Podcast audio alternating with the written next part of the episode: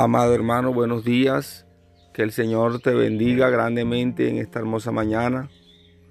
Eh, hoy quiero compartir una palabra eh, maravillosa que está en el libro de Apocalipsis. Eh, ¿Cuántas veces nosotros nos hemos sentido sin fuerzas para seguir? ¿Cuántas veces nos hemos sentido que ya no podemos más? el Señor conoce todo eso y Él está presto siempre para ayudarnos, eh, pero también su palabra está allí eh, disponible para recordarnos lo que Él nos dice. Y dice eh, esa palabra en Apocalipsis 3, versículo 7, dice, escríbela al ángel de la iglesia en Filadelfia. Esto dice el santo, el verdadero, el que tiene la llave de David, el que abre y ninguno cierra y cierra y ninguno abre. Que no está diciendo el santo, hermano, el verdadero y dice, yo conozco tus obras, he aquí he puesto delante de ti una puerta abierta, la cual nadie puede cerrar, porque aunque tienes pocas fuerzas, has guardado mi palabra y no has negado mi nombre.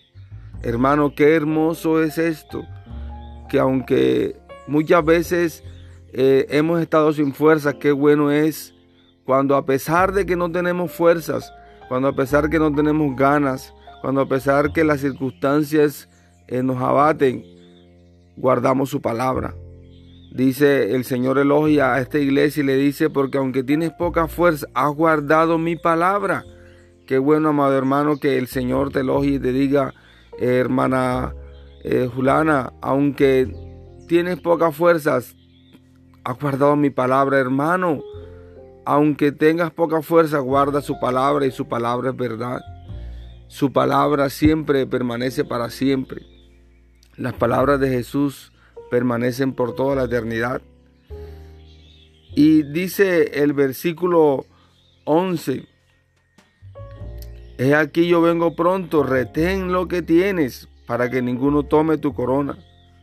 Entonces, amado hermano, a veces cuando estamos sin fuerzas, no queremos seguir, no queremos avanzar, queremos desistir más bien.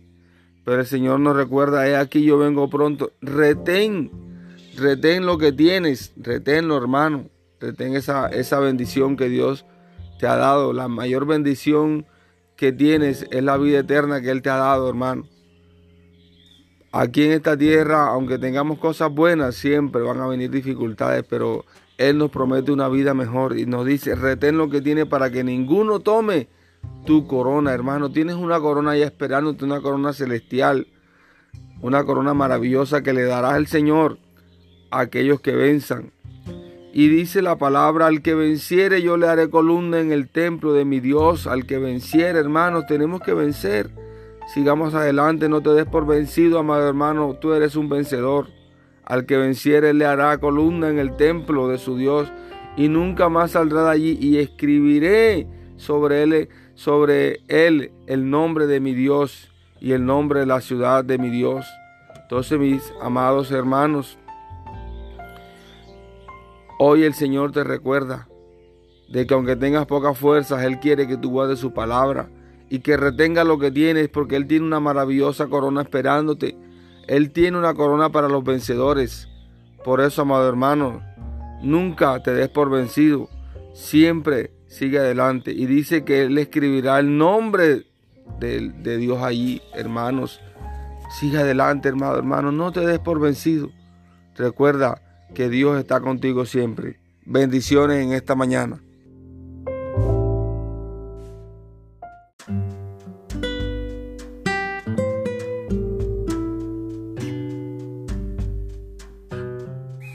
Muy buenos días, amado hermano, amada hermana.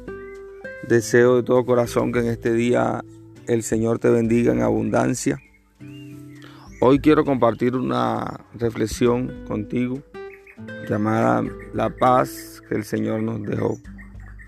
Amado hermano, ¿cuántas veces eh, nos sentimos atribulados? Eh, siempre cuando no es una cosa es otra, unos están sufriendo eh, de pronto porque las cosas no marchan bien en su casa, otros porque la economía está difícil, otros porque sienten miedo a tantas noticias catastróficas que se están dando. En sí, hermanos, estamos viviendo tiempos complejos y difíciles. al igual que en la época de Jesús, había persecuciones, había esclavitud. Pero Jesús en el capítulo 14 eh, del libro de Juan, versículo 27, Él les da una hermosa palabra y le dice, la paz os dejo, mi paz os doy. Qué bueno hermano es que a pesar de, las circunstancias difíciles, eh, recibamos cada día y cada momento esa paz que nos da Dios. Pero ¿cómo hacemos para experimentar esa paz que nos da Dios? Es pensar en esa paz que Él nos dio. Recuerda que Él murió en la cruz no solamente por tu salvación, Él también murió para darte la paz en medio de las circunstancias difíciles. Entonces dice Él que Él nos da su paz. Qué bueno hermano es que cierre tus ojos y le digas, Señor, tengo este momento difícil, Señor, no sé qué hacer, pero dame tu paz, Señor. Dame tu paz, Señor. Y Él sigue diciendo en su palabra que no, yo no os la doy como el mundo la da. Quizás el mundo habla de paz, quizás los presidentes hablan de paz, pero Jesús nos ofrece una paz que va más allá de lo que la gente ofrece. Una paz que, que la podemos experimentar a pesar de la preocupación, a pesar de la dificultad, a pesar del problema. Él quiere que nosotros experimentemos su paz. Pero es necesario, hermanos, que cada día le pidamos al Señor que nos dé su paz y que nos enfoquemos no en los problemas, no en las circunstancias difíciles, sino que nos enfoquemos en todo lo bueno, en todo lo justo, en todo lo verdadero. Que nos enfoquemos en las cosas buenas que Él nos ha dado que nos enfoquemos en lo maravilloso que Él ha sido con nosotros. No te enfoques en el problema porque siempre eso te va a traer turbación, tribulación. Eso siempre te va a traer eh, desesperación. Y Él dice, por eso te dice, no se turbe vuestro corazón ni tenga miedo. Habéis oído que yo os he dicho, voy y vengo a vosotros. Entonces, amado hermano, no se turbes ni tengas miedo, el Señor está contigo. Recuerda que Él es tu paz, Él es tu paz, Él es tu paz. Levanta tus manos al cielo y di, Señor, hoy quiero experimentar tu paz. Hoy quiero experimentar esa paz tuya, Señor. Ayúdame, ayúdame, Señor. Señor, oro Dios por todos los que están escuchando este audio para que tú los bendigas con paz con paz, con tranquilidad en medio de la tormenta, en medio de la dificultad, Señor. En el nombre de Jesús, amén.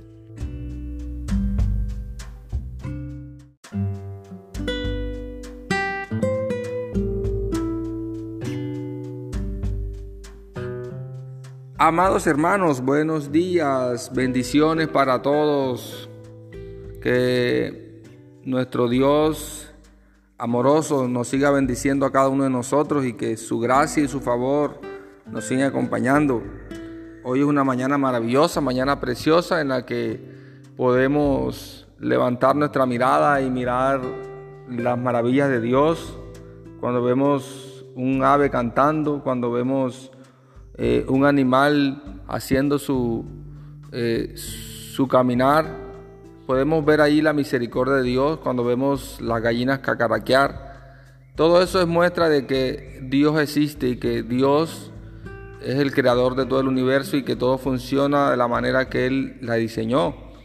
Amados hermanos, en esta mañana eh, quiero compartir con ustedes la palabra de Dios. Eh, y esta palabra está en el libro de Segundo Libro de Reyes, capítulo 6. Ahí hay una historia maravillosa que tiene como tópico Eliseo hace flotar el hacha. Dice la palabra de Dios, hermanos, que los hijos de los profetas dijeron a Eliseo, he aquí, el lugar en que moramos contigo nos es estrecho.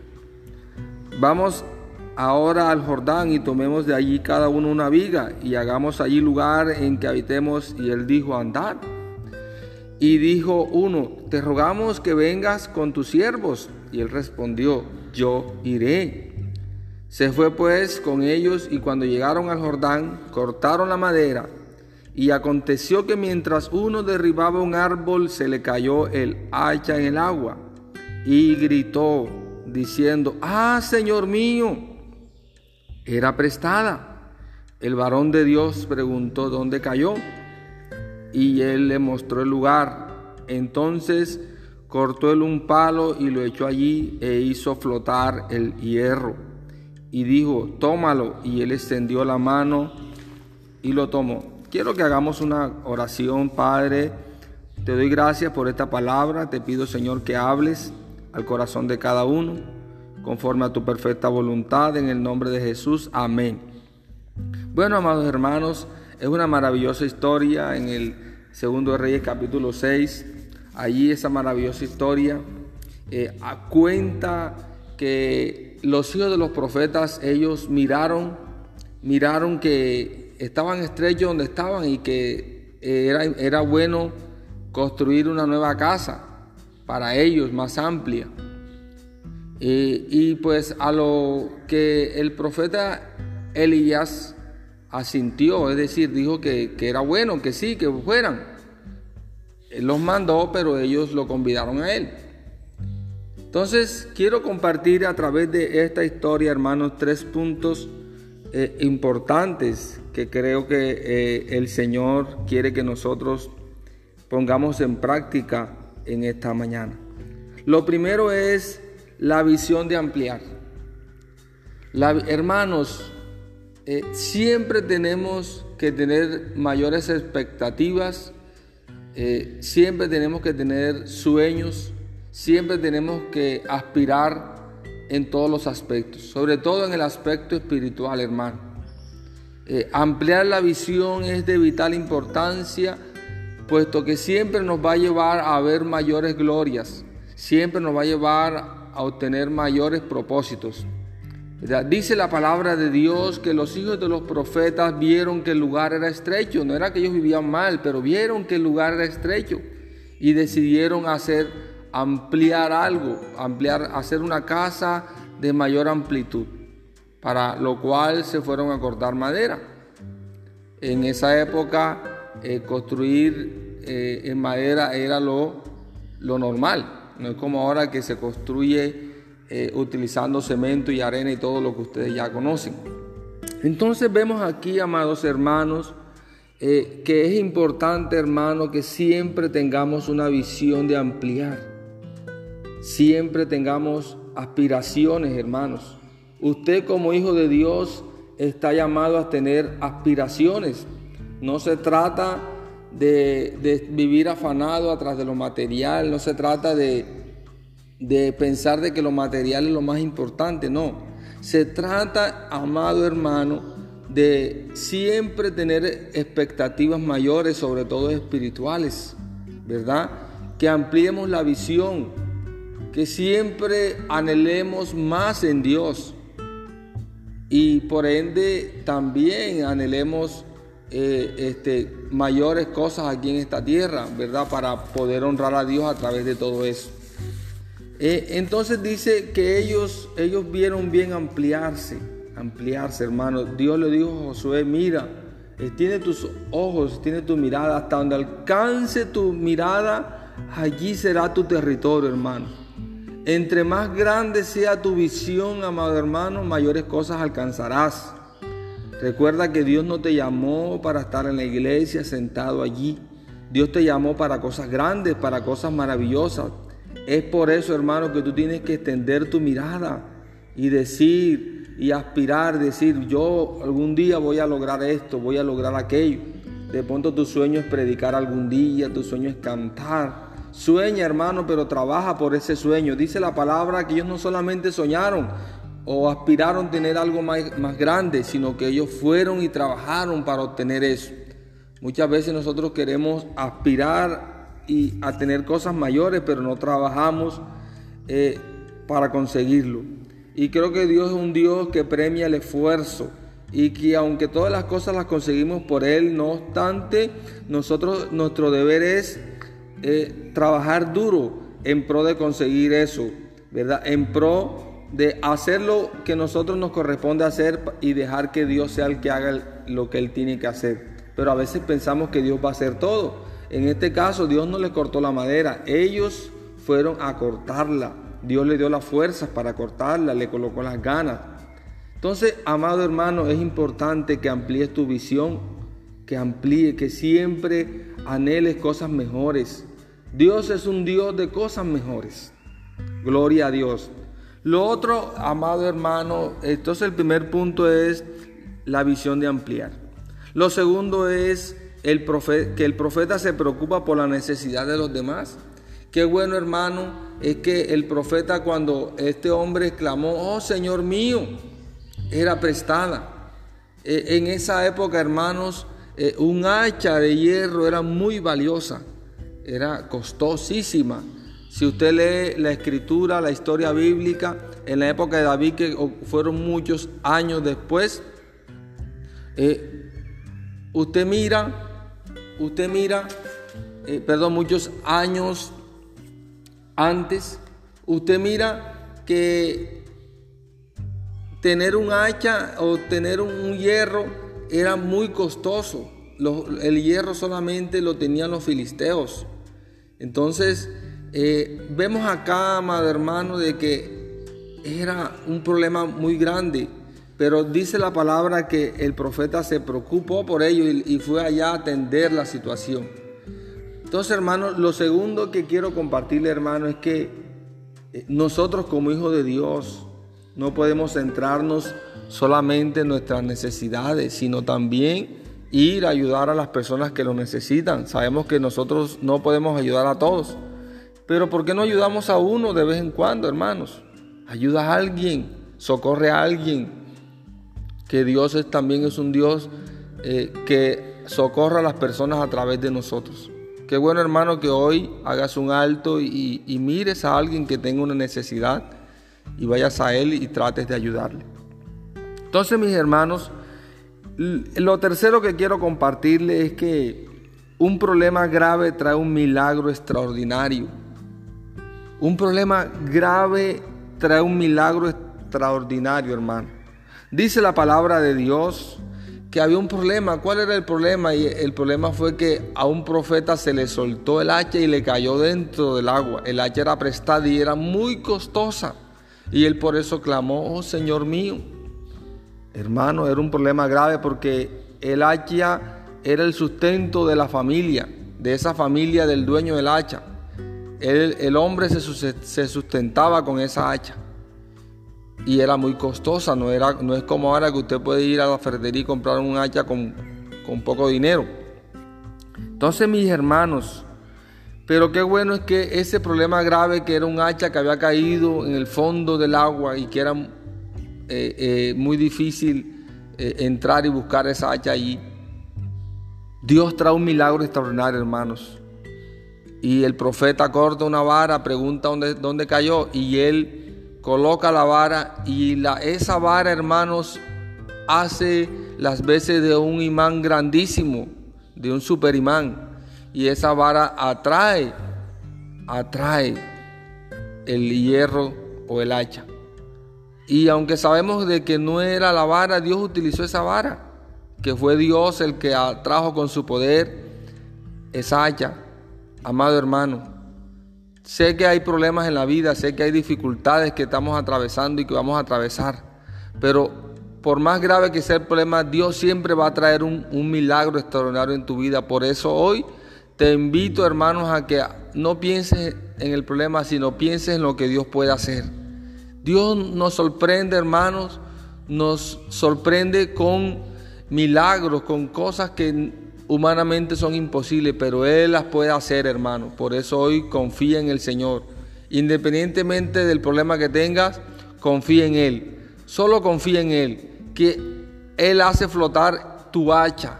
Él hace flotar cualquier hacha. Esa hacha eh, simboliza la necesidad, simboliza eh, el sustento, simboliza eso que nosotros anhelamos, que es imposible, pero que en el momento se hunde a veces nuestras situaciones se hunden de tal modo que no tenemos esperanza, pero tenemos un Dios maravilloso que hace flotar el hacha, que resucita muertos, un Dios que sana leprosos, un Dios para el cual no hay nada imposible, un Dios que es capaz de transformar el agua en vino.